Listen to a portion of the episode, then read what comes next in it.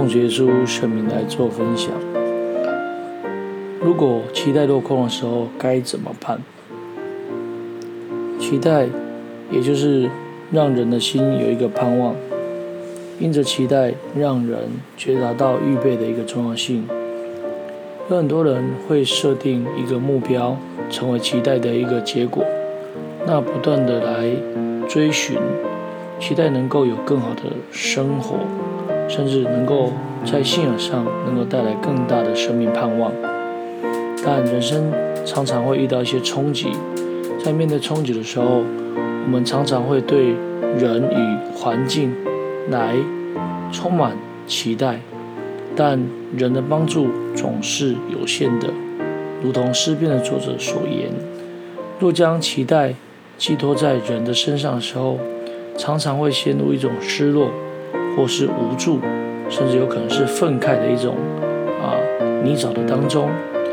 今天，当我们对人的期待落空的时候，又该如何来调整我们的脚步呢？那如何又重新以神的一个主轴，将期待定睛在神呢？在圣经里面曾经来提到，主耶稣跟门徒在经过撒玛利亚的途中。本来想要停留在一个村庄，但在那里的人并不接待他们。于是主的门徒雅各、约翰看见了，就求主来吩咐火从天上降下来烧灭他们。但是主耶稣立刻的跟他们说，也就是责备的来跟他们说：你们的心如何？你们不知道。人子来不是要灭人的性命，乃是要救人的性命。这记载在约翰福音的九章五十四节跟五十六节的里面。在主耶稣的那个时代，犹太人跟撒玛利亚人是不来往的，甚至有可能是世仇。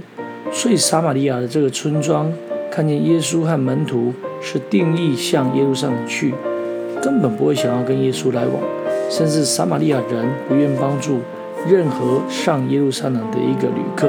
这跟他们恪守的这一个撒玛利亚五经有关系，因为他们不认同耶路撒冷是圣城。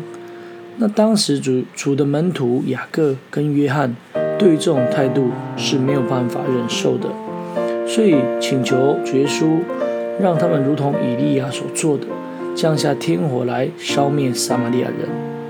我们来想一想，其实这是一种极其残忍的一个刑罚。我们来想一想，这不过是别人不够客气，没有来接待，就来祈做这样的一个祷告，做这样的一个祈求。事实上，这时候的两个门徒对这个反应非常强烈，也显示出这个时候他们以自我的为中心。那主耶稣来说出他们是因为心态的问题。门徒这个时候的心态为什么会如此呢？那这时候。他们有很深的一个恨意，以及凶杀的一个情绪，这也是让我们从主耶稣跟门徒的这叙述上带来强烈的一个对比。因为主耶稣说，人子来是来救人的性命，不是来灭人的性命。所以当时的一个啊使徒或是门徒对着他人的一个期待落空时，所造成的那种恨意。所造成的那种凶杀，也正如同啊一般人一样，在面对啊期待落空的时候，他会来毁谤，他会来伤害，甚至会有可能反目成仇。那人世间的悲剧不就是如此吗？包括夫妻离异、兄弟鬩墙、好友决裂等等的这些条件，不正也是因为自身的条件落空而造成的吗？所以社会充斥着许多偏激的人。当事情不顺利的时候，可能就会做出许多不理性的事情；当遭遇不符合自身期待的时候，就会恶言相向，甚至会咒诅对方。事实上，这时候别人不一定要帮助我们，我们只能够心怀希望，心中等待而已，绝对不可以怪罪别人，对他们怀怒。所以，如果把这个场景放到教会的弟兄姐妹来看的时候，我们有些时候也会认为说，教会的弟兄姐妹应该伸出援手，或是为什么他不这么做？有的时候我们会像约翰跟雅各一样，认为说，哦，是一个忠心的人，想要用火来烧灭别人，也就是一种审判。殊不知，这种火是从地狱发出的，在福音的事工上面，也在教会的牧养上面。当别人没达到我们的期待的时候，或是他所做的不符合要求的时候，我们是不是就会批评、发怨言呢？我们是不是就会产生怨恨的心理？